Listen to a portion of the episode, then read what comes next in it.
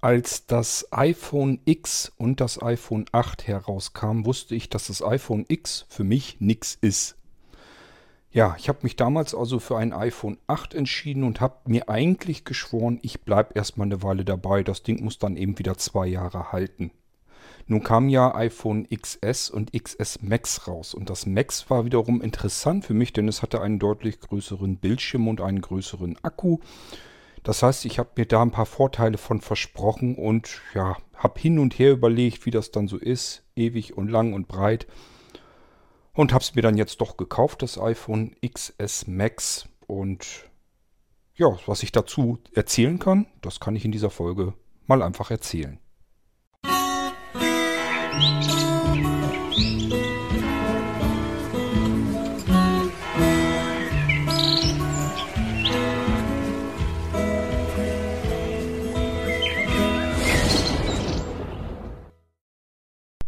Als in diesem Jahr also das iPhone XS und XS Max rauskam, etwas später ja jetzt dann auch das XR, die Sparvariante, mit der man nicht wirklich viel sparen kann, haben sich vor allen Dingen erstmal die ganzen Leute wieder, wie so oft, über diese horrenden Preise für diese Smartphones aufgeregt. Und ich habe mir nur wieder so gedacht, ja, Mai, wenn Apple es nehmen kann und die Leute bezahlen das, warum sollen sie es denn da nicht nehmen? Die wären sie ja bescheuert.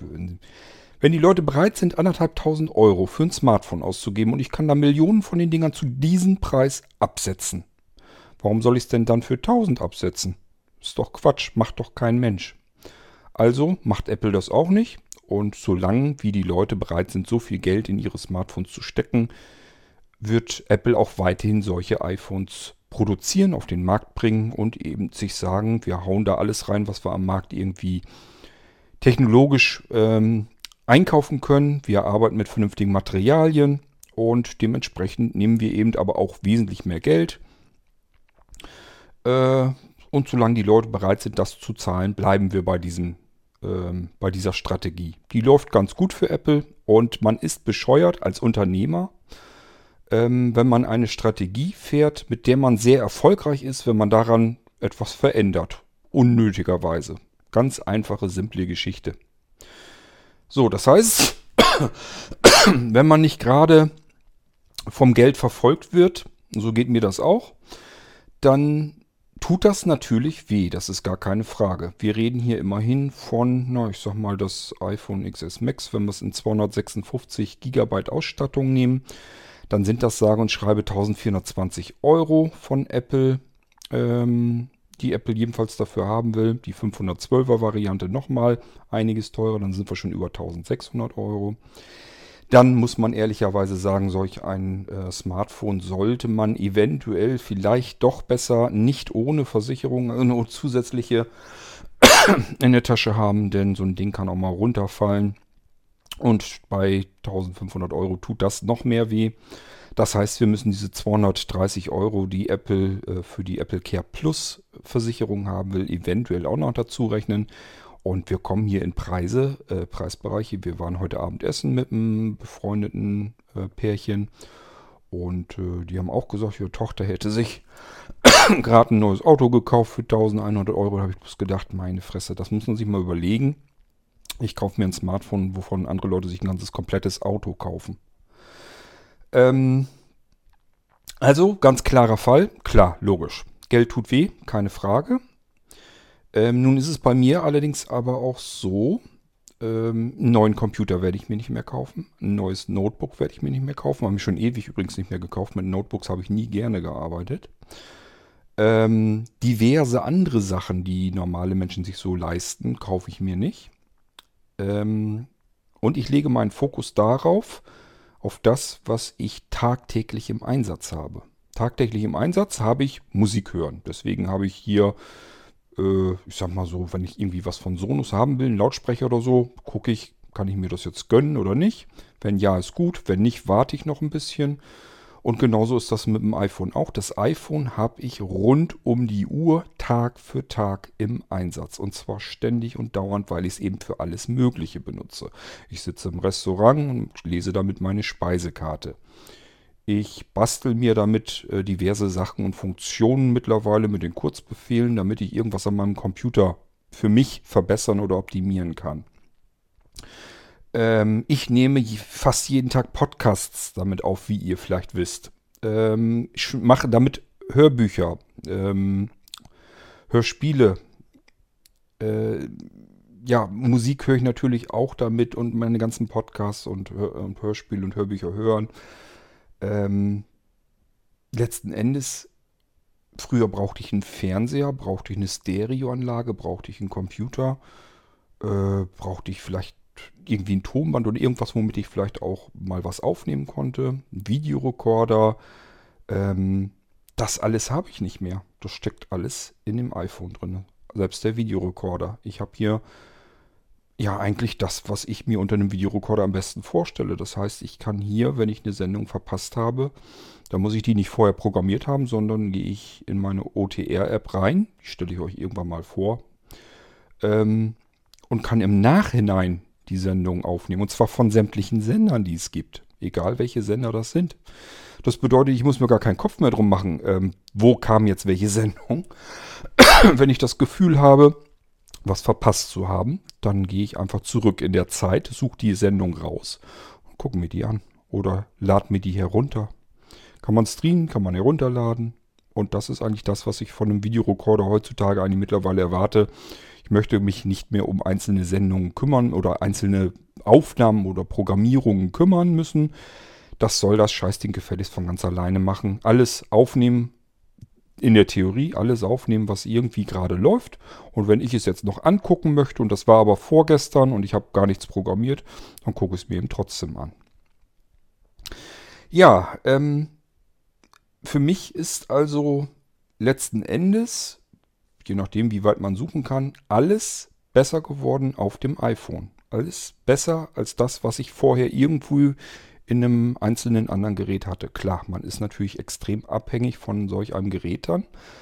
Aber im Endeffekt ist es vielleicht sogar noch günstiger, weil ich muss mir nur einmal das iPhone kaufen. Ich sage ja, im Normalfall ist es auch so, dass es zwei Jahre bei mir durchhalten muss. Hier war es nun anders. Ich habe mir im Frühjahr das iPhone 8 gekauft und äh, also das iPhone 8 Plus. Und das habe ich damals auch ganz bewusst gemacht. Ich hatte ja das iPhone 7 Plus und ähm, habe mir gesagt, ähm, dann kam ja das iPhone X heraus und das iPhone X wusste ich von vornherein, das will ich nicht haben. Also das habe ich gleich so, als ich das mitbekommen habe und mir angeguckt habe, habe ich gleich gewusst, das möchte ich nicht haben. Ich möchte auf meinen Home-Button jetzt erstmal noch nicht verzichten. Und das iPhone X hat mir keinerlei Vorteile geboten. Ich habe da jedenfalls keine Vorteile drin gesehen. Ja, und ähm, dann kamen ja schon die ersten Gespräche raus, dass Apple wohl mit der nächsten iPhone-Generation ein noch größeres Modell vorstellen will, nämlich im Prinzip dasselbe Außenformat, was ich schon hatte, das iPhone 8 Plus, aber Bildschirm eben bis zum Rand, dadurch nochmal einen ganzen Zahn größer. Und ich habe so gedacht, okay, kann schlecht gucken, größere Anzeigefläche, nie verkehrt. Kannst du noch weiter aufzoomen alles, kannst die Schriftlein noch weiter vergrößern, ist von sich ja schon größer gestreckt alles. könnte, könnte eventuell was bringen.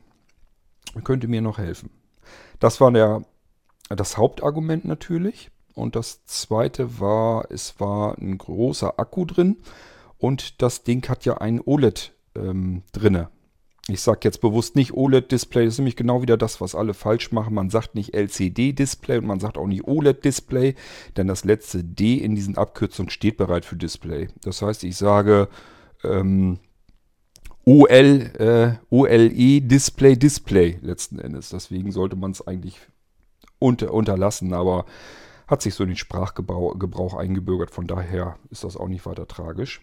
Ähm, dieses OLED muss ich vielleicht kurz so ein bisschen mal darauf eingehen. Ähm, OLED-Bildschirme äh, haben einen großen Vorteil und auch Nachteile. Also bei großen Bildschirmen, beispielsweise bei Fernsehgeräten oder so, haben wir diesen Einbrenneffekt leider wieder. Das heißt, das, was man früher von Röhrenfernsehern ähm, kannte, hat man jetzt bei Fernsehgeräten mit OLED auch wieder. Das ist besonders ärgerlich, weil wir zum Beispiel oben diese Äh, die Fernsehsender geben ja ihr Symbol immer oben in der Ecke oder unten irgendwie mit und lassen das dort eingeblendet. Und wenn der Fernseher nicht ganz besonders klug ist und dass ich da keine Funktion für hat, um dagegen zu steuern, das sollten eigentlich alle modernen Fernsehgeräte haben, aber dass das einbrennt, das kennt man noch nicht ganz so lange. Das hat man vorher nicht gleich, gleich so gedacht und, und ähm, ja, hat man so nicht nichts gegen getan und somit konnten sich diese Logos in den Fernseher einbrennen. Das bedeutet, ähm, wenn man umschaltet oder so, dann sieht man noch das Logo an der Stelle. Natürlich nicht eins zu eins, sondern es ist so ein Schatten, der dann da zu sehen ist. Es brennt sich also wieder ein. Das hatten wir ganz früher bei Röhrenfernsehern auch schon. Jetzt haben wir den Scheiß leider wieder. Das ist bei kleineren Bildschirmen aber nicht der Fall. Also beim Smartphone-Display eigentlich nicht so das Problem. Ähm, wir haben aber einen großen Vorteil, nämlich ähm, diese Pixel im OLED, die werden direkt selbst zum Leuchten gebracht. Bei einem LCD ist es so, dass wir einen Bildschirm haben, der sozusagen die Pixel ändert, der die Farben sozusagen macht und von hinten scheint Licht durch. Da sind natürlich hinten helle LEDs drin, die den ganzen Bildschirm hin, im Hintergrund beleuchten, also da durchleuchten äh, durch diese Schicht, wo die Pixel verändert werden können und somit sehen wir das Display. Das, was wir dahinter haben, das Licht, was eigentlich zu uns in die Augen dringt, kommt von stinknormalen weißen Display, äh, von weißen LEDs, die im Hintergrund einfach durch dieses LCD durchschimmern. Das bedeutet, auch wenn wir den Bildschirm ganz schwarz machen, äh, verbraucht der Bildschirm ganz genauso viel Strom. Wenn die LEDs hinten genauso hell leuchten und wir machen vorne eine schwarze Schicht drüber und das Licht kommt nur nicht mehr durch, dann sind die LEDs aber immer noch voller Leistung. Der Bildschirm braucht, solange er so eingeschaltet ist, ganz genauso viel Strom, als hätten wir diesen Bildschirm komplett in weiß. Ja, und ähm, das Problem haben wir jetzt bei ähm, OLED nicht mehr. Bei OLED ist es so, dass die Punkte selbst, die Pixel selbst, die sind organisch und die werden zum Leuchten gebracht. Das bedeutet, dass nur die weißen, die verbrauchen ganz viel Strom, die schwarzen verbrauchen überhaupt keinen Strom. Und alles, was so in der Mitte ist, eben je nachdem, mit welcher Intensität sie zum Leuchten gebracht werden müssen. Bedeutet, äh, dass wenn ich einen Bildschirm habe, der komplett weiß ist, dann verbrauche ich mehr Strom als bei einem LCD. Ist der Bildschirm komplett schwarz, verbrauche ich eigentlich gar keinen Strom für den Bildschirm in dem Moment. Da ich stark sehbehindert bin und blendempfindlich, habe ich die Bildschirme dunkel, anders kann ich sie gar nicht sehen und bedienen. Das heißt, ich habe mir äh, natürlich ausgerechnet, zum einen, der Akku da drin in dem Max ist einen ganzen Zahn größer. Und zum anderen, ich muss den Bildschirm sowieso immer dunkel halten. Könnte sein, dass das von der Akkulaufzeit mir ganz gehörig was bringt. Und das kann ich auch schon von vornherein so bestätigen. Es ist nicht so viel, wie ich mir erhofft hatte. Das heißt, ich muss ganz normal nach wie vor mein Smartphone, ähm, ja, wenn ich, ich sag mal, also innerhalb eines Tages einmal ganz normal laden. Es ist bei mir also so, dass ich die nachts immer ans Kabel dranhänge und dann lasse ich das Ding laden. Und das funktionierte aber beim iPhone 7 und beim iPhone 8 nicht so gut. Da war es also so, dass ich manchmal schon, je nachdem wie viel ich mit dem Gerät gearbeitet habe, äh, nachmittags bereits längst schon mit dem Akku ja, die, die typische Batterieanzeige hatte. Das heißt, die Geräte haben bei mir einen halben Tag vielleicht gehalten. Ähm, und das habe ich jetzt im Moment jedenfalls mit dem iPhone XS Max noch nicht. Das kann ich einen Tag über hindurch benutzen und muss es dann nachts ans Kabel hängen. Dann ist der Akku allerdings auch runter.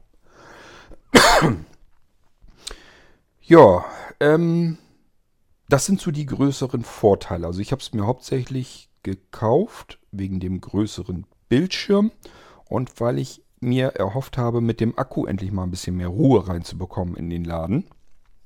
Denn das hat mir vorher nicht so gut gefallen. Ähm, ihr wisst, ich habe schon mit Tricks gearbeitet, wie zum Beispiel, ähm, ja, das iPhone 8 habe ich ja auch nicht grundlos gekauft. Das hätte ich normalerweise das iPhone 7 weiter benutzen können, denn zwischen dem iPhone 7 und dem iPhone 8, da ist nicht wahnsinnig viel Unterschied. Da ist aber ein Detailunterschied drin, was mir damals als Grund schon wieder gereicht hatte, nämlich, dass ich ein QI Pad, äh, also ich glaube, die werden Ski-Pad ausgesprochen, also diese Ladepads unten unter dem Boden sozusagen drunter legen kann, während ich aufnehme. Das heißt, ich habe den Lightning-Anschluss frei fürs Mikrofon und kann äh, hinten dran trotzdem den Akku geladen halten. Und das war auch tatsächlich so. Es hat auch was gebracht. Und ich habe das auch einige Male beim Podcasten so benutzt. Ist nicht gerade angenehm zu halten. Man muss nämlich immer zusehen, dass man dieses Ladepad exakt unter das iPhone hält. Aber ähm, das geht ganz gut. Mittlerweile habe ich mir einen Akku gekauft. Der ist fast so groß wie das iPhone selbst. Das heißt, da kann ich das iPhone einfach auf diesen Akku drauflegen und dann kann ich das genauso benutzen. Und dann muss ich nicht so viel rumfummeln mit dem Ladepad, dass das genau exakt drauf liegt. Das geht mit dem Akku, lässt sich besser halten, sage ich mal. Ja, ähm, was ich von vornherein wusste, ist, dass ich auch äh, einen riesengroßen Kompromiss eingehen werde.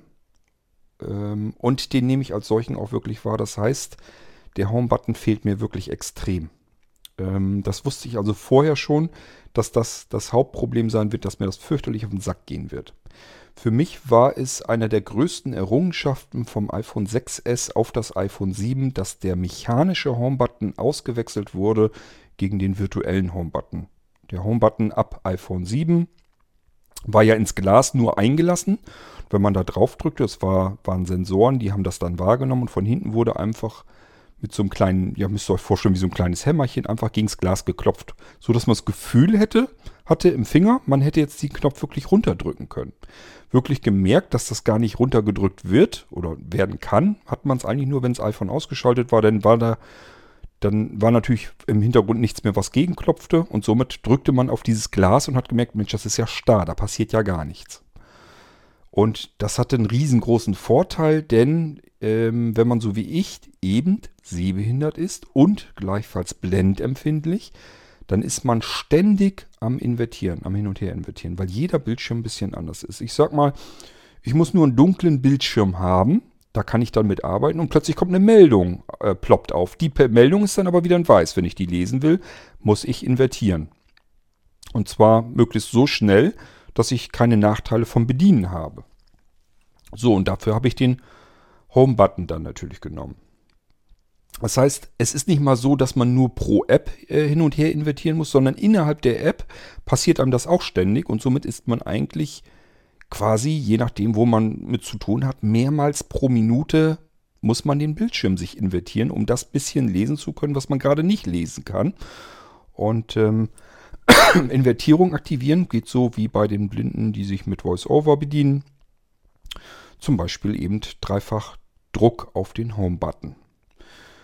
Ja, und dieser virtuelle Home-Button, so nenne ich ihn mal, das war eigentlich so das Genialste, was es gab. Denn den hätte ich so oft drücken, drücken können, wie ich will. Der hätte sich nach fünf Jahren immer noch ganz genauso straff und stramm angefühlt wie bei einem ganzen, ganz neuen iPhone. Also da ist halt nichts, was irgendwie ausleiern kann. Der wäre genauso gut gewesen wie sonst auch. Und was ich auch schon hatte, damals noch zu iPhone 4 Zeiten war das, glaube ich, da kann auch mal Staub unter den Home-Button gelangen. Das geht tatsächlich. Und dann löst der gar nicht mehr richtig aus. Da muss man manchmal ganz blöd auf den, auf den Home-Knopf rumdrücken. Zum Beispiel so ein bisschen weiter nach links rüber drücken oder ein bisschen weiter nach rechts oder sowas, damit der auslöst. Dieser Home-Knopf ist also für jemanden, der da ständig drauf rumdrücken muss. Kontinuierlich, andauernd. Ich weiß nicht, wie viele hunderte Mal pro Tag. Für den ist ein mechanischer Home-Button also ein Riesenkäse. Ähm, ich hatte das früher so, dass das wirklich so nach einem Jahr konnte man das merken. Der Home-Button fing an auszuleihen. Das machte keinen Spaß mehr, es fühlte sich wabbelig an. Man wusste gar nicht so richtig, wo der Druckpunkt ist. War jedenfalls nicht besonders angenehm. So, und das war mit iPhone 7 und iPhone 8 endgültig komplett raus. War der perfekte Home-Button, war für mich, waren das die beiden Geräte, iPhone 7 und iPhone 8 natürlich die Plus-Version für mich, waren für mich jedenfalls bisher die perfekten iPhones. So. Erster Gedanke war, so wie es aussieht, wird Apple ja keinen Home-Button mehr einbauen. Das heißt, irgendwann wirst du dir so oder so mal ein neues iPhone kaufen wollen oder kaufen müssen. Musst du dich sowieso dran gewöhnen. Also gewöhn dich jetzt ruhig schon dran, dann hast du es hinter dir. Zweiter Gedanke war, naja, du hast aber ja auch den größeren Bildschirm und vielleicht ist es auch noch schneller und der Akku hält endlich mal wieder durch den ganzen Tag. Hat also auch diverse Vorteile. Tja, und so war ich dann hin und her überlegen. Also, ich wusste von vornherein, der Home-Button, das wird ein Problem für mich werden. Und äh, ja, jetzt habe ich mittlerweile das iPhone XS Max schon eine Weile. Und ähm, ja, der Home-Button ist tatsächlich ein Problem. Also für mich fühlt es sich extrem an wie ein Rückschritt. Für diejenigen, die es nicht wissen, man invertiert sich das jetzt. Man kann sich die Bedienungshilfen eben legen auf die, der heißt jetzt nicht mehr Ein- und Ausschaltknopf oder Standby-Knopf. Der war ja sonst, äh, ist ja von oben, von, vom oberen Rand des iPhones an die rechte Seite gewandert. Da war auch unter iPhone 7, iPhone 8 und so weiter schon äh, der Standby-Knopf. Der war früher rechts oben auf dem Gerät, jetzt war er immer dann rechts.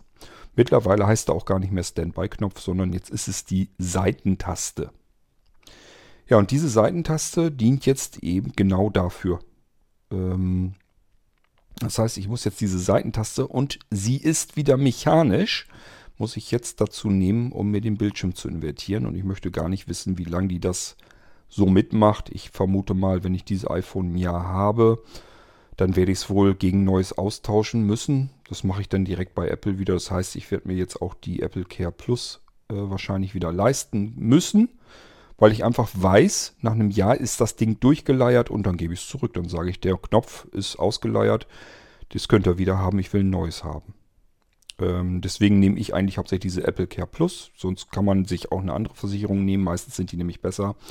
Ähm, bei mir ist der Vorteil bei Apple Care Plus, äh, gerade bei solchen Sachen, wenn ich von vornherein schon weiß, nach einem Jahr ist da irgendwas dran ausgeleiert, dann kann ich einfach bei Apple Bescheid sagen, hier, ihr könnt euer Gerät wieder haben, der Knopf, der ist wabbelig, der funktioniert gar nicht richtig, den, das will ich so nicht. Ich will ein anständiges äh, Gerät haben, dafür habe ich schließlich bezahlt, teuer genug und auch ähm, Apple Care Plus bezahlt. und ganz ehrlich gesagt, das ist auch überhaupt kein Problem. Also da machen die gar keine Zicken drum. Die sagen ja, Knopf können wir nichts dran ändern, da kann man jetzt softwareseitig nichts dran machen. Wir schicken ihnen ein neues und äh, sie haben dann eine Woche Zeit, uns das ähm, ihr jetziges Gerät wieder zurückzuschicken und dass das Ding für sie erledigt. Und so mache ich das bei solchen Fällen. Beim iPhone 8 hatte ich es nicht, weil gab ja nichts, was hätte ausleiern können. Da brauchte ich nicht unbedingt Apple Care Plus, aber hier bei dem iPhone XS Max werde ich es wieder machen müssen. Kommen also nochmal 230 Euro dazu, aber es ist dann eben so. Ich sage ja, ich arbeite damit die ganze Zeit. Ähm, es ist das einzige Hilfsmittel, was ich mir gönne und leiste. Ähm, ja, ich sag ja, ich werde mir auch keinen neuen PC mehr kaufen. Also es sei denn, dass meiner jetzt kaputt geht, aber selbst dann werde ich mir kein, keine Hightech-Maschine mehr holen oder so, sondern einfach irgendeinen kleinen, popeligen, gammeligen Rechner, der das gerade so macht, was er machen soll und dann ist gut. Mehr brauche ich nicht. Ich werde also immer mehr von vom Arbeiten am normalen Computer werde ich immer weiter runtergehen und ähm, mich immer weiter auf das ähm, auf die iOS-Geräte konzentrieren. Alles, was ich auslagern kann, darauf mache ich eben darüber. Und das klappt bisher jedenfalls so, dass es für mich persönlich jedenfalls noch am besten klappt. Ob das so bleibt, weiß ich natürlich nicht. Gibt auch Sachen, die mich immer wieder stören und nerven. Im Moment gucke ich zum Beispiel auf einen Bildschirm mit Opinion, wo ich oben einen richtig fetten weißen Rand habe und unten auch. Das ist nämlich genau der Rand, ähm, der beim iPhone 8 durch das Gehäuse abgedeckt war. Das heißt, der Bildschirm von Opinion zum Beispiel ist exakt genauso groß wie beim iPhone 8 Plus. Habe ich nie einen Millimeter gewonnen, ist da allerdings auch nicht so schlimm. Ja, kommen wir jetzt mal zu den Sachen, wo ich mal so richtig drüber ablästern will bei dem iPhone XS Max, denn die gibt es auch. Zunächst mal meine ganz klare Aussage. Dieses iPhone, das iPhone X und das iPhone XS, das iPhone XR und das XS Max hätte es zu Steve Jobs Zeiten nie gegeben. Und wenn man könnte, würde ich da einen Kasten Bier drauf wetten. Das ist meiner Meinung nach designtechnisch eine Bankrotterklärung, eine absolute Katastrophe. Ihr wisst, ich übertreibe immer maßlos, das tue ich hier auch, aber ich sage euch äh, Steve Jobs hätte es in der Firma, also in seinem eigenen Unternehmen, genauso wahrscheinlich gesagt. Der hätte gesagt, das ist Mist. Was ist denn jetzt so schlimm? Die sehen doch genauso aus, erstmal optisch. Also iPhone 8, äh, wenn das XS Max daneben liegt, erstmal sieht es doch gar nicht viel anders aus. Zunächst mal, das hatten wir beim iPhone X schon, aber das X habe ich ja ausgelassen, deswegen habe ich da noch nicht so drauf rumgeschimpft. Hier beim XS Max mache ich es aber mit voller Absicht. Das ist oben am Rand der Notch, die Nase. Das ist designtechnisch unter aller Sau. Das sieht einfach nur potthässlich aus. Das hätte Steve Jobs, der bekannt dafür ist, dass er klare, gerade, saubere Linien mo mochte, hätte er so nie durchgehen lassen. Ähm, und das Ding macht auch überhaupt keinen Sinn. Das ist das, was mich am meisten noch ärgert. Jetzt könnte man sagen, wieso? Muss ja. Du kannst ja äh, die Ohrmuschel und so, das kannst du ja gar nicht anders einbauen. Das ist richtig, aber das, ich muss das Display, die linke und die obere rechte, die äh, rechte Ecke, die brauche ich überhaupt nicht. Diejenigen unter euch, die noch einen Seerest haben und mal so ein X, XS, XS Max sich angucken, schaut noch mal unter das Notch. Die Statuszeile passt da doch genau rein. Der Bildschirm geht doch gar nicht bis oben rein in die Spitzen.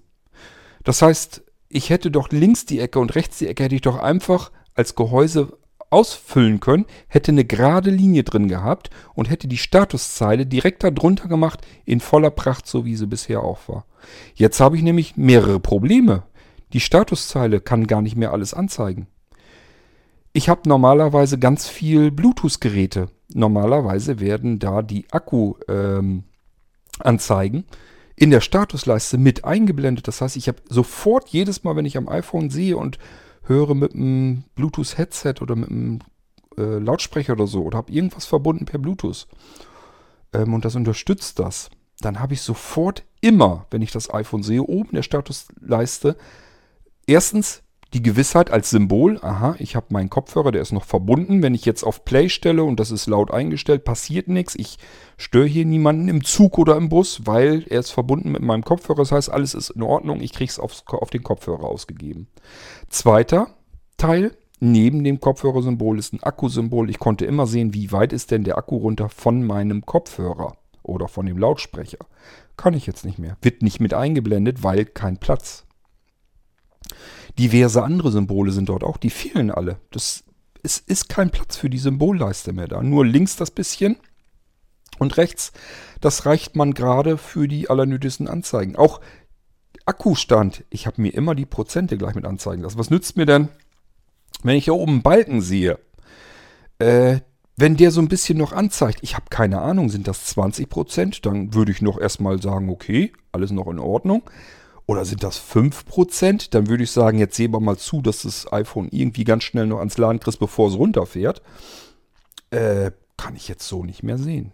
Wie macht man es trotzdem? Man könnte sagen, ich hole mir das Kontrollzentrum rein. Das geht bei den X- und XS-Geräten so, dass ich oben an der rechten oberen Kante äh, mit dem Finger runter in den Bildschirm ziehe und dann kann ich das Kontrollzentrum reinholen.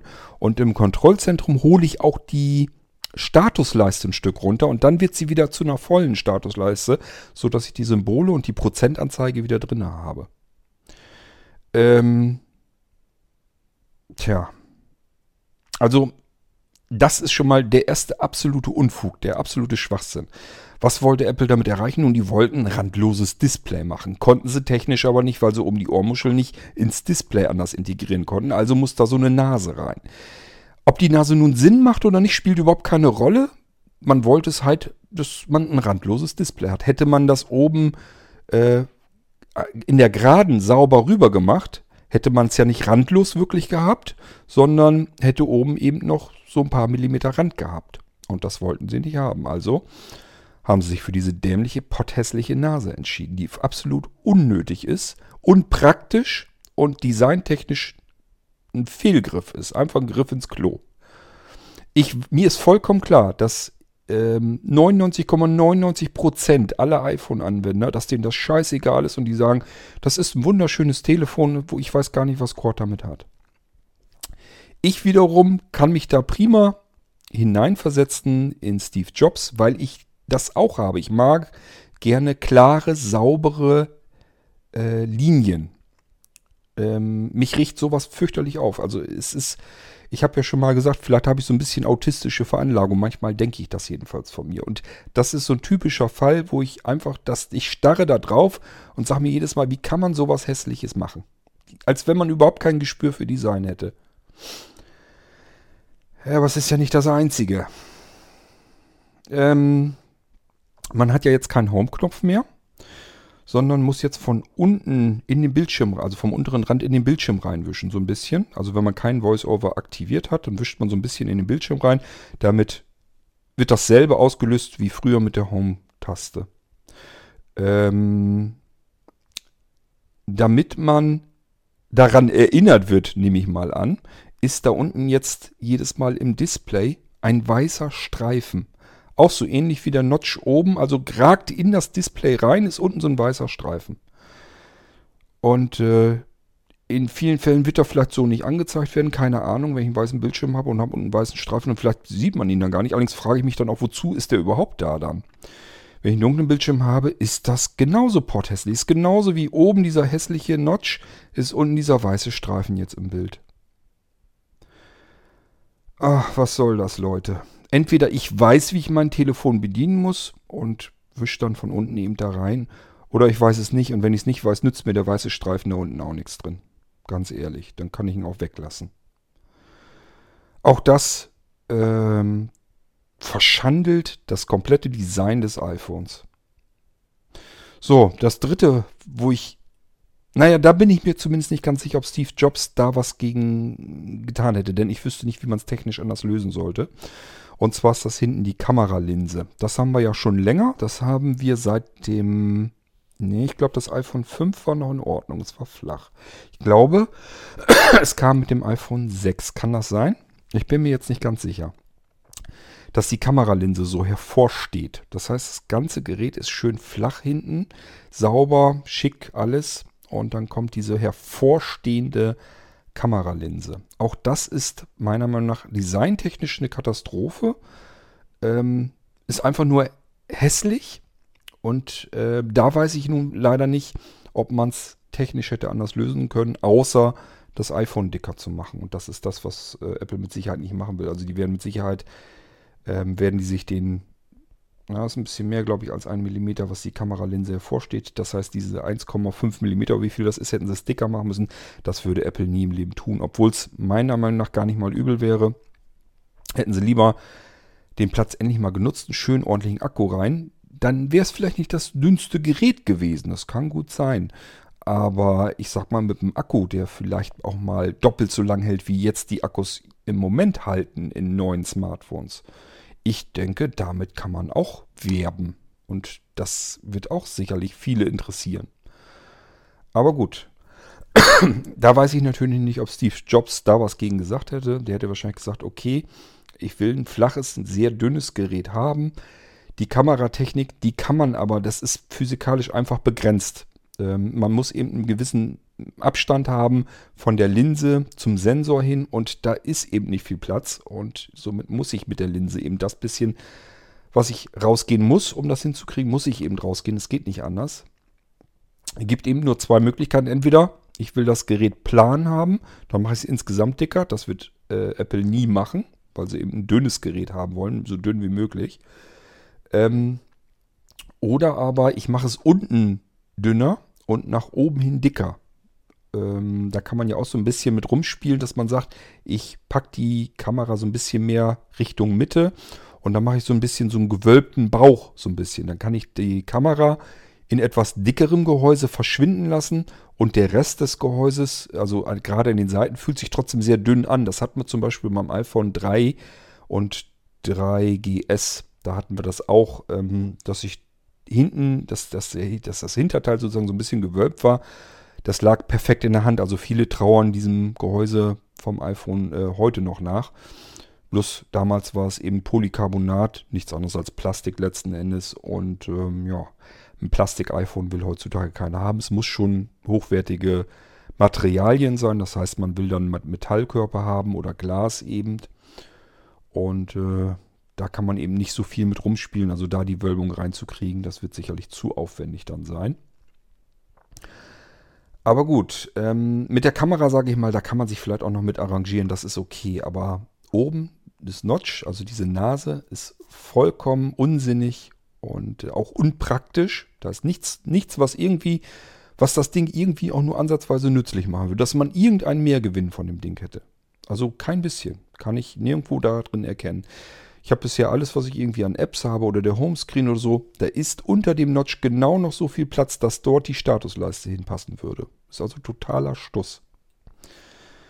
Ja, und natürlich das Problem, mein persönliches Hauptproblem, der fehlende Home-Button ist natürlich eine absolute Katastrophe. Dass ich das jetzt wieder auf mechanische und dann auch noch auf diese Seitentaste, die noch weniger ab kann als der Home-Knopf damals, ähm, ja, da bin ich noch gespannt, was das abgibt. Zumal sie eben einfach ätzender zu greifen ist. Ähm, ich konnte immer mit dem Bildschirm, äh, den bewegt man quasi ja mit dem linken Zeigefinger. Ähm, jedenfalls ist das bei mir so. Und wenn ich mit dem linken Zeigefinger eh schon auf dem Bildschirm am Rumwischen bin, dann bin ich genauso schnell mit dem linken Zeigefinger auf der Home, auf der Home-Taste, wenn ich mir was invertieren muss. Jetzt muss ich immer sozusagen mit der rechten Hand, mit dem Zeigefinger den Bildschirm bedienen und muss im Moment versuche ich noch irgendwie mir so, so ein Workaround zu schaffen, dass ich einfach, ich will über das Invertieren nicht mehr nachdenken müssen. Und im Moment bin ich da noch nicht hin. Das heißt, im Moment schaue ich noch, was geht besser mit der rechten äh, Hand iPhone bedienen, mit der linken Hand so das iPhone halten, dass ich mit dem Mittelfinger äh, der linken Hand die, die, den Seitenknopf auf der rechten Seite drücke und den dann dreimal schnell drücke. Manchmal mache ich das auch so, dass ich mit dem Zeigefinger den Bildschirm bediene und mit dem Mittelfinger der rechten Hand lasse ich auf der Taste liegen. Das ist alles noch nicht so das ganz richtig wahre. Perfekt wäre eigentlich, wenn man sich für die iPhones eine Geste überlegen würde zum Invertieren, also zum Schalten von Bedienungshilfen. Es kann ja auch für andere Sachen dann genutzt werden, egal ob Lupe oder ähm, Zoom oder ähm, Voice-Over, was auch immer man sich da alles drauflegen kann. Ich würde mir wünschen, dass da noch irgendwie eine kleine Geste kommt. Welche Geste weiß ich jetzt so nicht genau, keine Ahnung. Kann, es gibt ja noch freie Gesten, so ist es ja nicht, ist ja noch nicht alles irgendwie komplett belegt. Und ich sag mal, jemand, der das täglich braucht, der hat das ganz schnell im Griff, der kann sich auch eine weitere Geste merken. Ja, aber das ist jedenfalls echt pervers. FaceTime. FaceTime sind, habe ich schon gesehen, habe ich schon gelesen, sind manche am Schimpfen. Kann ich nicht nachvollziehen. Ähm, ja, FaceTime ist lahmarschiger zu entriegeln, das iPhone, als wenn man äh, den Home-Knopf noch hatte. Also bei mir war es so, ähm, iPhone 7 und iPhone 8 hatte ja den Sensor mit drinne ähm, und ich konnte damit dem Zeigefinger den Home-Knopf drücken und in dem Moment entriegelte das Telefon ja auch schon. Das heißt, ich musste eh irgendwo hindrücken. Dann habe ich halt den iPhone, äh, den, den Home-Button am iPhone gedrückt und hatte zum einen dem iPhone damit gesagt, ich will auf den Homescreen, ich will es aktivieren und zum zweiten entsperren auch, weil er den Fingerabdruck dann eben auch gleich hatte. Das heißt, alles mit einem Fingertipp konnte ich da machen. Geht jetzt nicht mehr. Ähm, normalerweise soll es ja so, dass Face ID mein Gesicht sieht einmisst per Infrarot und ähm, eben entsprechend entsperrt, wenn mein Gesicht davor ist.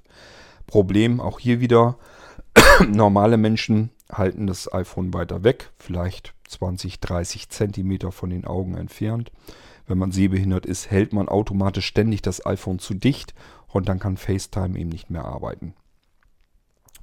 Was macht man, um das iPhone zu entsperren? Man gewöhnt sich einfach an, während man ähm, das iPhone entsperrt, das ähm, Smartphone einfach so ein bisschen hin und her, also nach, nach vorn und zurück so ein bisschen zu bewegen. Einfach, während man entsperrt, einfach mal eben das iPhone ein Stück weiter zurückhalten. So mache ich das und äh, das funktioniert sehr gut. Also FaceTime ist bei mir nie so, dass ich da jetzt dauernd den Code eingeben müsste. So, das geht. Man muss sich einfach nur ähm, ja mal einfach überlegen, was passiert da, wie funktioniert das und die Leute, die Probleme haben mit FaceTime, das sind meistens äh, Probleme, die sich selber schaffen, indem sich einfach das Gerät zum Beispiel zu dicht vor die Nase halten. Wenn ich das Gerät, ich sag mal, jetzt habe ich es vielleicht, wenn ich es hier normal jetzt gucken will und bedienen will, dann habe ich es vielleicht 20, ja, sind keine 20 Zentimeter. Sagen wir mal, sind 15, 15, 16 Zentimeter. Und das ist zu dicht dran. Dann kann FaceTime das, den Kopf nicht abmessen. Ähm, funktioniert so einfach nicht. Das sieht dann sozusagen nur den oberen Bereich vom Gesicht und das reicht ihm einfach nicht aus. Er will das Gesicht komplett einmessen. Und das geht nur, wenn ich das iPhone ein Stückchen weiter weg halte. Normale, gesund sehende Menschen machen das. Die haben das Problem gar nicht und deswegen merken die da gar nichts von. Ansonsten funktionieren tut es hervorragend. Äh, FaceTime ist also kein Problem. Ich hätte mir trotzdem gewünscht, dass ich das wieder in einem Home-Button hatte, hätte. Ähm, ich hätte an Apples Stelle, wie hätte ich denn das iPhone gemacht? Lasst mich mal ein bisschen überlegen. Ich hätte also oben, hatte ich euch schon gesagt, den Rand so durchgehend gemacht, wie jetzt der Notch ist so weit runter. Meine Fresse, wir sprechen hier von vielleicht drei oder vier Millimetern. Was soll denn der Scheiß? Ob mein iPhone nun oben 4 mm Rand hat oder nur 2 mm, das ist mir doch scheißegal. Ah, nee. Ähm, und unten vielleicht den gleichen Rand und dann statt eine große runde Home-Taste hätte ich einfach eine schmale Taste unten integriert. Und dann, das hat es früher schon gegeben, man konnte früher schon ähm, die ersten Notebook-Sensoren für Fingerabdrücke und so weiter waren so, dass die auch so ein schmales Ding nur waren. So ein schmales Metallplättchen war dann meistens integriert. Und dann musste man mit dem Finger rüber rutschen. Und damit konnte man dann auch den kompletten Fingerabdruck einscannen. Sowas in der Art hätte Apple sicherlich auch sehr gut hingekriegt. Das heißt, man hätte unten im unteren Bereich mit dem Display so weit runtergehen können wie oben auch nach oben, sodass ich im oberen und unteren Bereich eben diese 4 mm Rand noch habe und dann hätte ich sämtliche Technologien, die das iPhone eben hat, unterbringen können. Ich hätte oben weiterhin die FaceTime-Geschichte reinpacken können. Wer das haben möchte, lasse ich es da einfach drin. Hätte unten ähm, den Touch-ID-Sensor drin gelassen, über diese schmale Taste dann aber eben. Und ich hätte das iPhone trotzdem vom Display her komplett ausweiten können. Also ich hätte links und rechts kann man ja sowieso ganz rangehen an den Rand, ist ja kein Problem. Und oben eben bis auf diese vier, lassen wir es, 5 mm sein, soll mir auch recht sein. Und unten vielleicht auch nochmal 5 mm. Hätte kein Mensch gestört. Wir hätten immer noch ein riesengroßes, fast randloses Display gehabt. Was soll das? Warum muss man ähm, solche Sachen dort hinbauen, die einfach designtechnisch ein Graus sind? Das ist einfach vollkommen daneben. Aber ich sag ja, da werde ich mich mit Sicherheit mit nur sehr, sehr wenig Menschen auf der Welt überhaupt drüber aufregen. Den meisten ist das scheißegal, ähm, ob da oben jetzt so eine Nase drin hängt oder nicht. Und den meisten ist auch scheißegal, ob unten so ein weißer Balken zu sehen ist oder nicht. Mir ist es nicht egal. Ähm, für mich waren äh, die iPhones immer so designtechnisch durchaus ähm, Geräte, ja, ich sag mal so an vorderster Front mit. Also ich wüsste nicht, dass ich schönere ähm, Smartphones bisher gesehen hatte. Also ich kenne natürlich auch die ganzen Android-Geschichten und so weiter. Die finde ich persönlich, da ist nicht eins dabei gewesen, wo ich gesagt habe, das ist vom Design mal her so schick, dass ich sagen würde, das ist jetzt absolut vom Design her das schickste Gerät. Also das haben sämtliche anderen Hersteller, haben das einfach so nicht ähm, auf dem Bildschirm, dass sie einfach sich sagen, wir gucken mal, was wir sie designtechnisch machen können. Und da hat sich Apple immer drum gekümmert. Die machen auch immer nach wie vor noch, legen die sehr viel Wert aufs Design. Nur haben sie eben ihre kontrollierende Instanz, die sagt, ähm, hier ist zu viel unrund. Hier ist einfach was, was nicht reinpasst. Das ist Mist. Und den hätten sie eigentlich noch länger behalten müssen, Steve Jobs. Ja, das kann ich also perfekt nachvollziehen, wie hm, Steve Jobs damals so getickt hat, was solche Sachen anging. Mich riecht sowas auch auf, weil das alles Sachen sind, die hätten nicht sein müssen. Sie bieten keine Vorteile, sie sehen nicht schön aus und dann braucht man sie auch einfach gar nicht zu integrieren. Das hätte man besser machen können. Gut, ja, das ist aber Meckern und Quaken natürlich auf hohem Niveau, das ist mir ganz klar. Aber ich wollte wenigstens mal eben einmal losgeworden sein, dass ich mich wirklich fürchterlich über dieses Design aufrege am iPhone, weil es wirklich hässlich ist und es hätte nicht nötig getan. Das wäre wär wär, wär echt nicht nötig gewesen. Akkulaufzeit, ähm, habe ich ja schon gesagt, ist tatsächlich deutlich länger, deutlich erhöht. Ähm, ich würde mal sagen, wahrscheinlich doppelte. Also wenn ihr mit eurem alten iPhones ähm, ein oder zwei Tage Ruhe habt. Ich habe jetzt schon von jemandem gehört, der kann mit seinem iPhone, der hat sich auch das Max-Modell gekauft, eben auch wegen dem Akku. Und ähm, der sagt auch, also er kann vier Tage lang problemlos mit einer Akkuladung jetzt auskommen, was vorher überhaupt nicht möglich war. Und ähm, das wird wahrscheinlich bei ihm dann so gewesen sein, dass er vorher zwei Tage damit ausgekommen ist und jetzt kommt er eben vier Tage aus. Und bei mir ist es so, ich habe vorher einen halben Tag zur Verfügung gehabt, jetzt halte ich einen Tag damit durch. Ähm, zu der eSIM kann ich noch nichts sagen, weil Vertrag werde ich nicht abschließen, habe ich keinen Bock drauf. und ähm, Prepaid habe ich noch nichts als eSIM gefunden. Prinzipiell mag ich die eSIM-Technologie, das ist meiner Meinung nach eigentlich so die Zukunft, das ist das, was man haben will. Also man will nicht diese kleinen Plastikkärtchen überall ständig irgendwie umstecken, rausstecken und so ein Scheiß alle. Und ich hoffe, dass wir die irgendwann mal, mal loswerden ähm, und wir eSIMs da drin haben und dann kann man sich da Profile drauf laden. Das geht total einfach. Ähm, für diejenigen, die gar kein Verständnis dafür haben, wie das Ganze überhaupt vonstatten geht, ganz einfach. Ihr müsst euch das so vorstellen, irgendwann später, wenn das überall so marktdurchdringend überall so ist, ähm, könnt ihr bei eurem ähm, Vertragsprovider, bei eurem Mobilfunkprovider einfach Bescheid sagen, ihr habt eSIM und braucht eben eure, euren Telefonvertrag, eure Nummer da drauf, das Profil, das muss man sich dann runterladen. Und das funktioniert vollautomatisiert. Das heißt, ihr bekommt einen Brief, so wie vorher auch. Vorher habt ihr jetzt immer einen Brief gekriegt mit der Telefonkarte darin. Da ist immer so ein Plastikkärtchen drin mit den kleinen eigentlichen SIM-Karten drin zum Rausbrechen. Und ähm, den Brief bekommt ihr dann immer noch. Aber jetzt fehlt eben diese Plastikkarte. Fein, muss ja auch nicht sein. Umweltsauerei, der ganze Mist. Stattdessen ist dort ein QR-Code aufgedruckt auf dem Brief. Das sind diese, ähm, ja nicht Barcodes, sondern eben QR-Codes mit diesen Klötzchen drin, die man, die speziell für Kameras gemacht sind.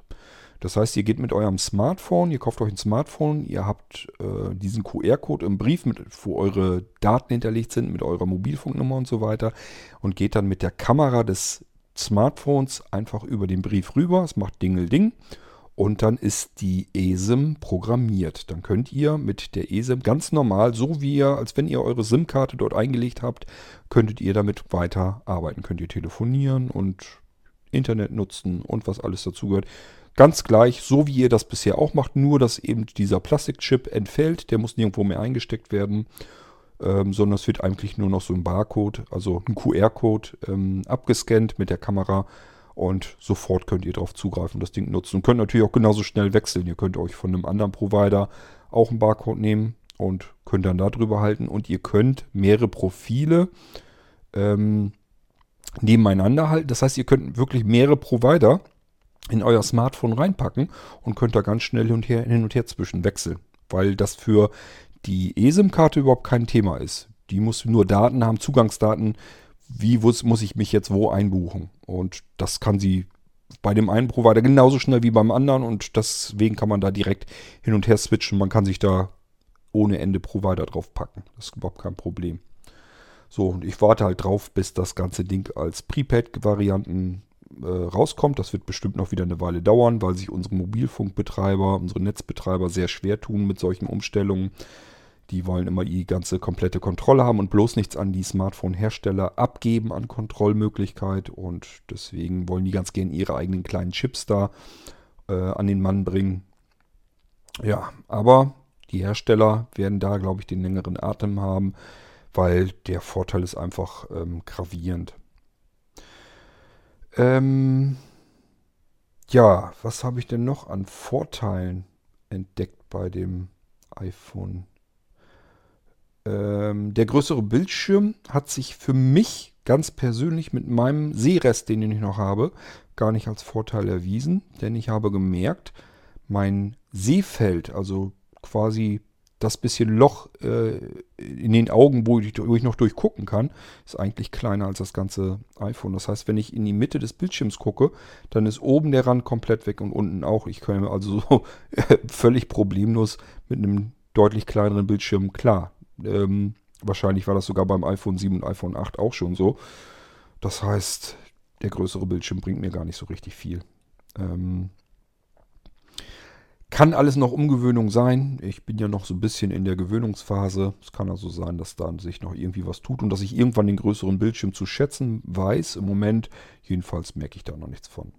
Wo ich mich sehr drüber gefreut habe, das habe ich aber schon bei den zu vorangegangenen Schritten auch schon. Das war das erste Mal beim Wechsel auf das iPhone 7 Plus, habe ich gemerkt, oha, es ist deutlich lauter geworden, die Lautsprecher darin. Beim iPhone 8 Plus habe ich gemerkt, dass irgendwie der Stereo-Effekt viel besser geworden ist. Und hier beim iPhone XS Max ist es jetzt mittlerweile so, dass ich einen Bluetooth-Lautsprecher bereit bin, mittlerweile wegzulegen. Den brauche ich nicht mehr unbedingt. Musik hören klar, ist das noch vielleicht ein bisschen was anderes.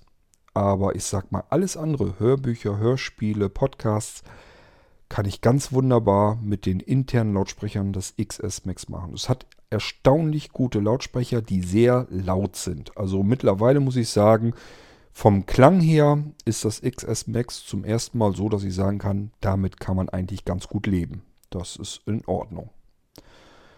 Ja, also über die Lautsprecher habe ich mich sehr gefreut beim XS Max. Das macht jetzt wirklich richtig Spaß, damit Podcasts zu hören und Hörbücher. Das ist also wirklich eine feine Sache.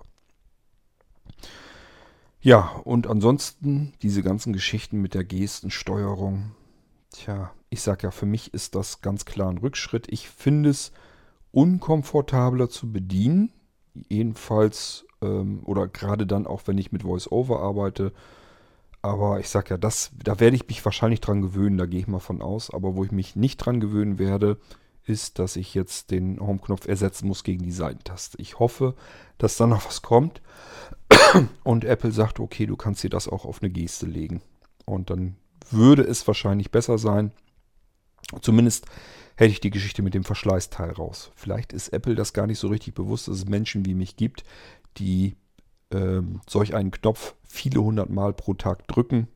Das wissen die vielleicht gar nicht, keine Ahnung. Bei VoiceOver ist es so, wie oft muss ich VoiceOver an- und ausschalten. Das ist nicht so ganz oft, aber ich sage ja gerade bei der Invertierung ähm, bin ich halt ständig am Drücken. Es geht gar nicht anders, weil immer irgendwelche Elemente im Bildschirm gerade sind. Die will ich ablesen, kann ich aber nicht, weil es heller Hintergrund blendet. Ich sehe die Schrift nicht mehr drauf, ich kann nichts mehr ablesen. Muss ich mir invertieren, um überhaupt die Schrift lesen zu können. Ähm, wenn jetzt jemand sagt, ja, warum machst du das nicht mit VoiceOver? VoiceOver ist ganz schlicht und ergreifend noch langsamer. Das ist ja allein schon vom Starten und vom Beenden her äh, dauert das länger. Ähm, zumal ich nicht sämtliche Bildschirmelemente mit VoiceOver auslesen kann und ähm, ich vom Gucken her, man ist immer, wenn man gucken kann, so ein bisschen noch, auch mit dem Sehrest, ist man immer mit dem Guck, mit dem Sehrest immer noch schneller als ähm, den Bildschirm über Sprachausgabe auszulesen. Also bis ich da das Element gefunden habe, was ich mit äh, per Screenreader suche, habe ich es eben mit, mit den Augen sofort erspäht und kann direkt draufdrücken, wenn es groß genug ist.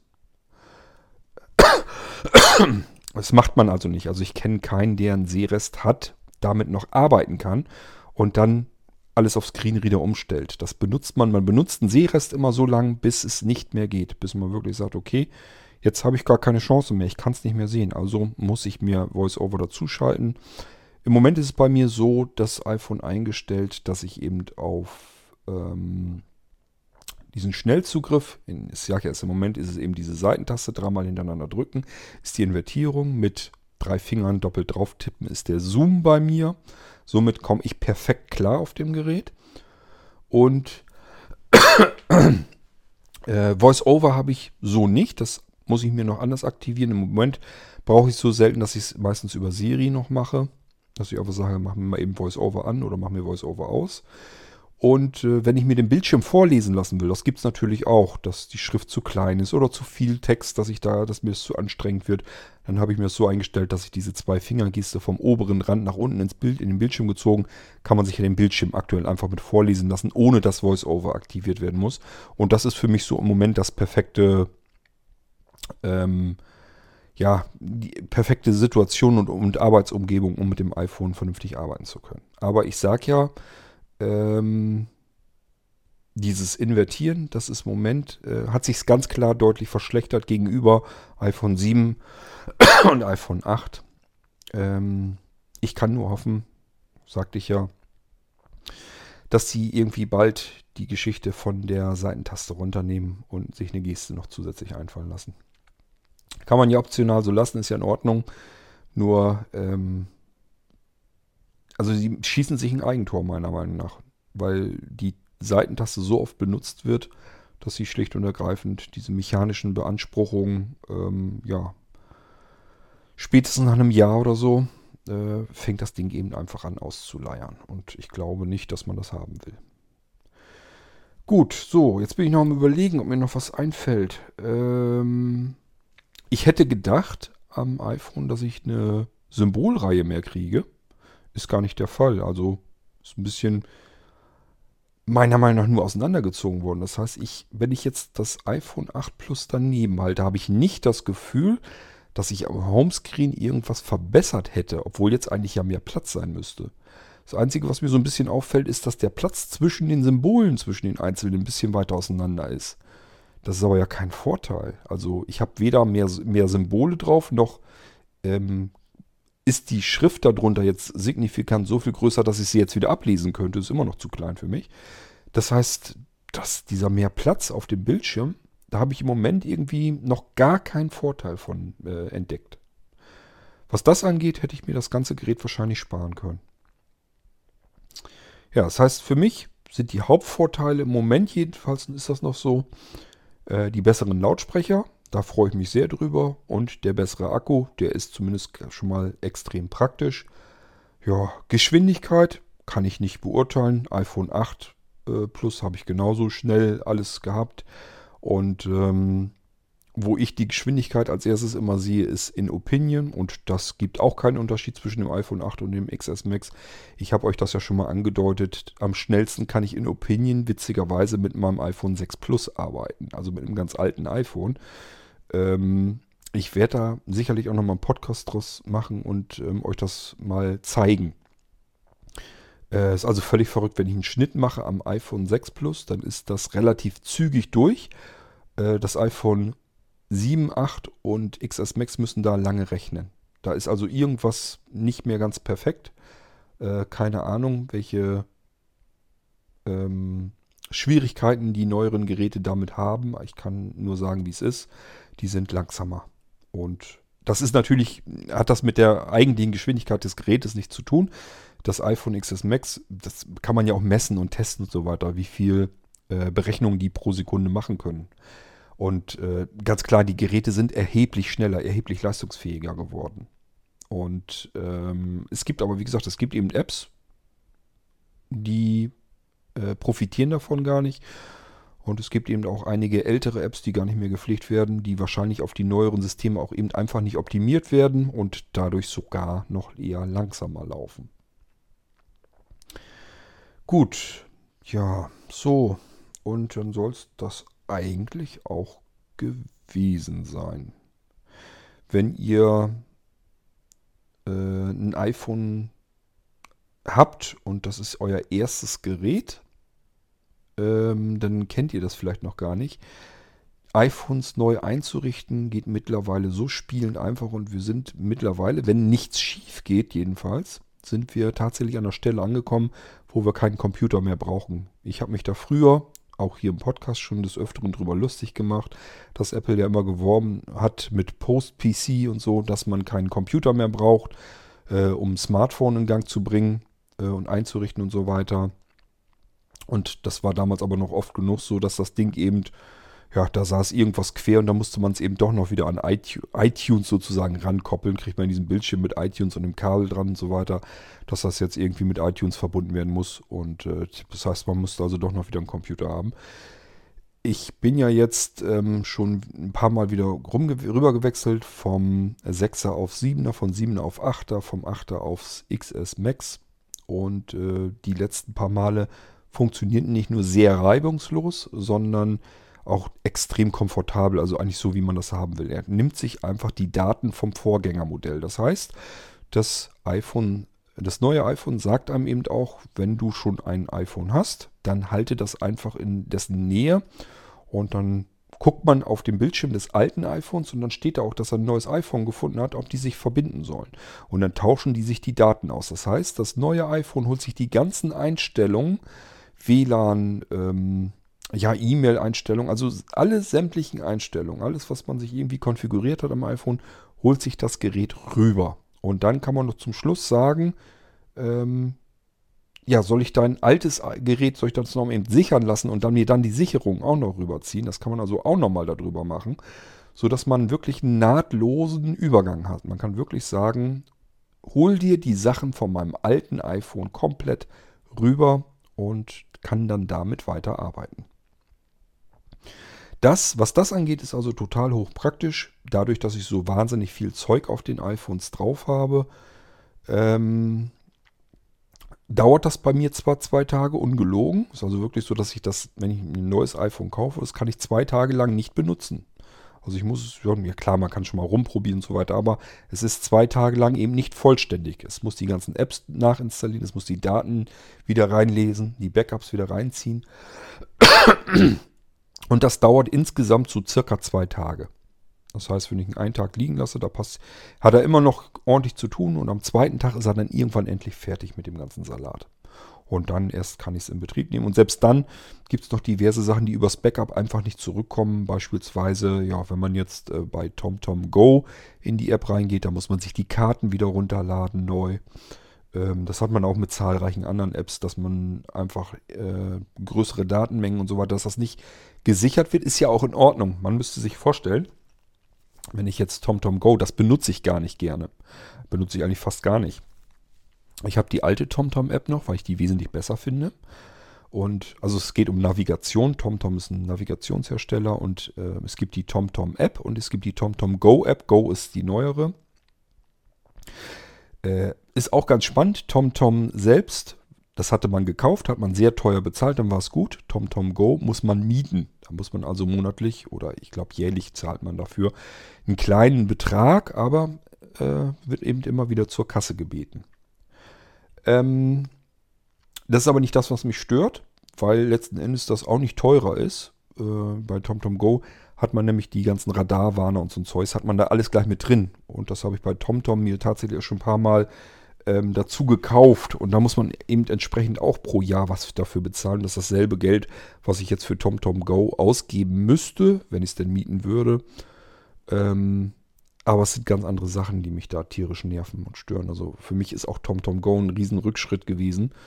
Ich habe es mir schon länger nicht mehr angeguckt. Kann sein, dass es mittlerweile schon wieder besser geworden ist. Jedenfalls ist es da so, dass man die Karten wieder neu runterladen muss.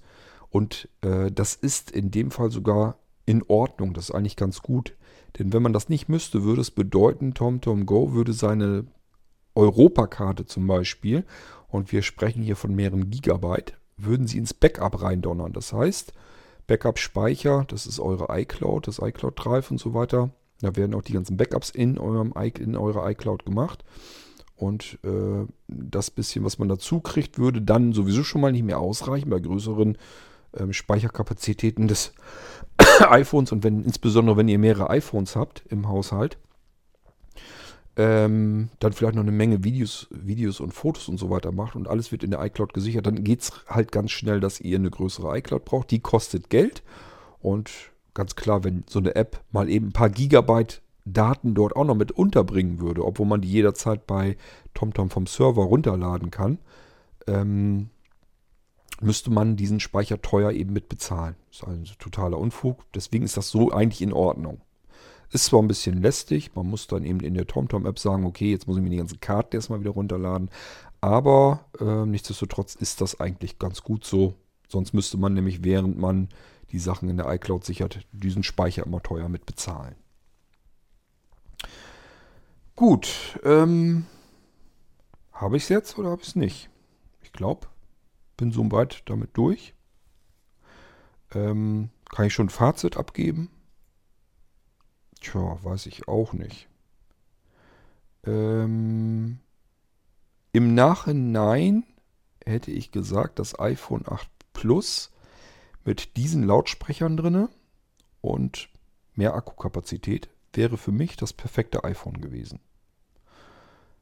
Doch, doch muss ich so sagen. Das iPhone 7 Plus war schon perfekt eigentlich für mich. Es war das schönste iPhone, was ich bisher so hatte. Das iPhone 8 Plus sieht aber ja genauso eigentlich aus, hatte aber zusätzlich eben die Ladeelektronik, sodass ich eben den, den ähm, Lightning-Anschluss unten frei halten konnte und trotzdem das iPhone laden und Strom versorgen konnte. Das ist eben der große Vorteil gewesen. So, und jetzt würde ich mir nur noch wünschen, den Akku hier vom XS Max in dem iPhone 8 Plus drin. Ähm, und ähm, die sehr guten Lautsprecher. Die hätte ich auch gerne im iPhone 8 Plus drin. Und ansonsten hätte ich lieber das iPhone 8 Plus dann. Ja, aber wie das so ist, Man kauft sich so ein neues Gerät und dann sagt man sich, okay, jetzt benutze ich natürlich das und das iPhone 8 Plus weiß ich noch nicht. Das ist im Prinzip übrig. Mal gucken, werde ich wahrscheinlich verkaufen. Und ähm, dann werde ich eben mit dem XS Max mich arrangieren. Also, ihr merkt schon, 100% glücklich bin ich damit nicht. Für mich gibt es hier ganz klar einige Rückschritte und vor allen Dingen designtechnisch echt ein paar Zumutungen, die jemand, äh, der da wirklich Wert drauf legt, ja, ähm, das stört dann einfach. Normale Menschen wird das mit Sicherheit nicht stören, das weiß ich so, aber ich gehöre eben nicht zu den normalen Menschen, was solche Sachen angeht. Ähm, mich nervt sowas. Okay, so, dann sollte es das mal erstmal gewesen sein. Wenn ihr irgendwelche Fragen habt zum XS Max, könnt ihr ruhig fragen. Wenn ich gucken kann oder so, kann ich euch das gerne beantworten. Im Moment kann ich nur sagen, habt ihr ein iPhone 7 oder ein iPhone 8, behaltet es lieber. Ähm, es gibt keinen wirklichen Vorteil. Ihr merkt von der Geschwindigkeit her nichts. Das ist jetzt nicht irgendwie, dass ihr spürbar mehr Saft habt, also dass das deutlich schneller irgendwie ist. ähm, vom Bildschirm, von der Größe, weiß ich nicht, vielen ist ja sogar das Max eindeutig viel zu groß. Kann ich zwar nicht nachvollziehen, weil ich sag ja, Maße, die normalen Maße sind genauso wie beim, bei den Plus-Modellen, bei den früheren. Ist nur, dass die Anzeigefläche eben größer geworden ist. Ähm, also warum das jetzt zu groß sein könnte, keine Ahnung. Letztendlich für mich ist halt wichtig, weil da der größere Akku auch drin steckt. Und ähm, wenn man den Bildschirm, auch gerade für Blinde oder so, wenn sich Blinde den Bildschirm abdunkeln komplett, äh, der Akku, der hält richtig, richtig lange dann. Weil ich habe ja eben schon erklärt, das hängt mit dem OLED zusammen. Es muss eben kein Strom mehr verbraucht werden für den Bildschirm. Da ist eben auch nicht, dass ich irgendwie LEDs noch im Hintergrund so ein bisschen laufen lassen muss, sondern wenn Bildschirm schwarz, dann Bildschirm quasi aus und er funktioniert trotzdem weiter. Ja, ähm, aber ich sag ja, iPhone 7 Plus oder iPhone 8 Plus, wenn ich die beiden habe und ähm, bin da jetzt nicht so geil drauf, dass ich unbedingt das Neueste vom Neuen haben muss, dann hätte ich gesagt, iPhone 7 Plus, iPhone 8 Plus sind eigentlich die best besseren iPhones, meiner Meinung nach. Gut, ja, aber vor FaceTime braucht ihr keine Angst zu haben, auch nicht, wenn da irgendwie wieder welche meinen, sie müssten da jetzt über FaceTime, ach, FaceTime, ähm, Face ID rumquaken oder so. Das hängt echt damit zusammen, je nachdem, wie es hält. Das funktioniert wirklich zuverlässig. Also ich habe da gar kein Problem mit, wirklich. Ähm, es ist wirklich, wie man es hält. Zu dicht dran funktioniert es nicht oder wenn man es irgendwie ein bisschen schief hält. Es muss wirklich einfach das Gesicht kann. Der muss den Kopf einmessen können und dann klappt das auch sofort. Ist kein Problem. So, gut. So viel zum iPhone XS, XS Max in dem Fall. Ich habe mich für die Farbe Gold entschieden. Das ist eigentlich kein richtiges Gold. Der Rand und so weiter, das ist wohl Gold. Aber hinten, Anja sagte zumindest, sieht ihr mehr so ein bisschen wie Cremefarben aus. Aber sie sagt, sieht zumindest freundlich aus als immer diese schwarzen. Ich habe sonst immer reinweg schwarze Geräte, was bei mir auch designtechnische ähm, Gründe hat. Ich habe mich nie für ein iPhone in einer anderen Farbe begeistern können, weil sobald man hinten eine andere Farbe hat, hat das A's vorne immer einen weißen Rahmen gehabt. Und ich fand einen weißen Rahmen mit einem, mit einer schwarzen, mit einem schwarzen Bildschirm drin, denn den Bildschirm hat man im Allgemeinen meistens ja schwarz, wenn er nicht an ist. Äh, schon das geht mir auf den Sack. Das ist bunt. Für mich ist das bunt. Wenn ich einen weißen Rahmen habe mit einem schwarzen Block drinne, dann ist das für mich ähm, designtechnisch schon wieder Mist. Ähm, ich sag ja, bei mir, das, das ist, äh, da bin ich nicht, bin ich nicht ein normaler Mensch, sondern da bin ich ein bisschen anders. Ähm, und solche Sachen, die ärgern mich zumindest so weit, dass ich dann diese Geräte nicht haben will. Und bei diesem hier ist das kein Problem, weil ist randlos und das bisschen Rand, was man hat, das ist eben vorne dann wirklich schwarz geblieben. Und ähm, von der anderen Seite ist eben eine andere Farbe und da ist das nicht ganz so schlimm, da komme ich schon eher mit klar. Ich hätte persönlich wahrscheinlich lieber ein schwarzes gehabt. Aber ähm, Anja hatte gesagt, nimm mal ein goldenes. Und habe ich gesagt, ja, nehme ich mal ein goldenes. Okay, so, Ja, soviel zum meinem neuen iPhone XS Max und wir hören uns hier bald wieder im Irgendwasser. Bis dahin sag ich mal, wie so oft, tschüss, macht's gut, euer König Kort.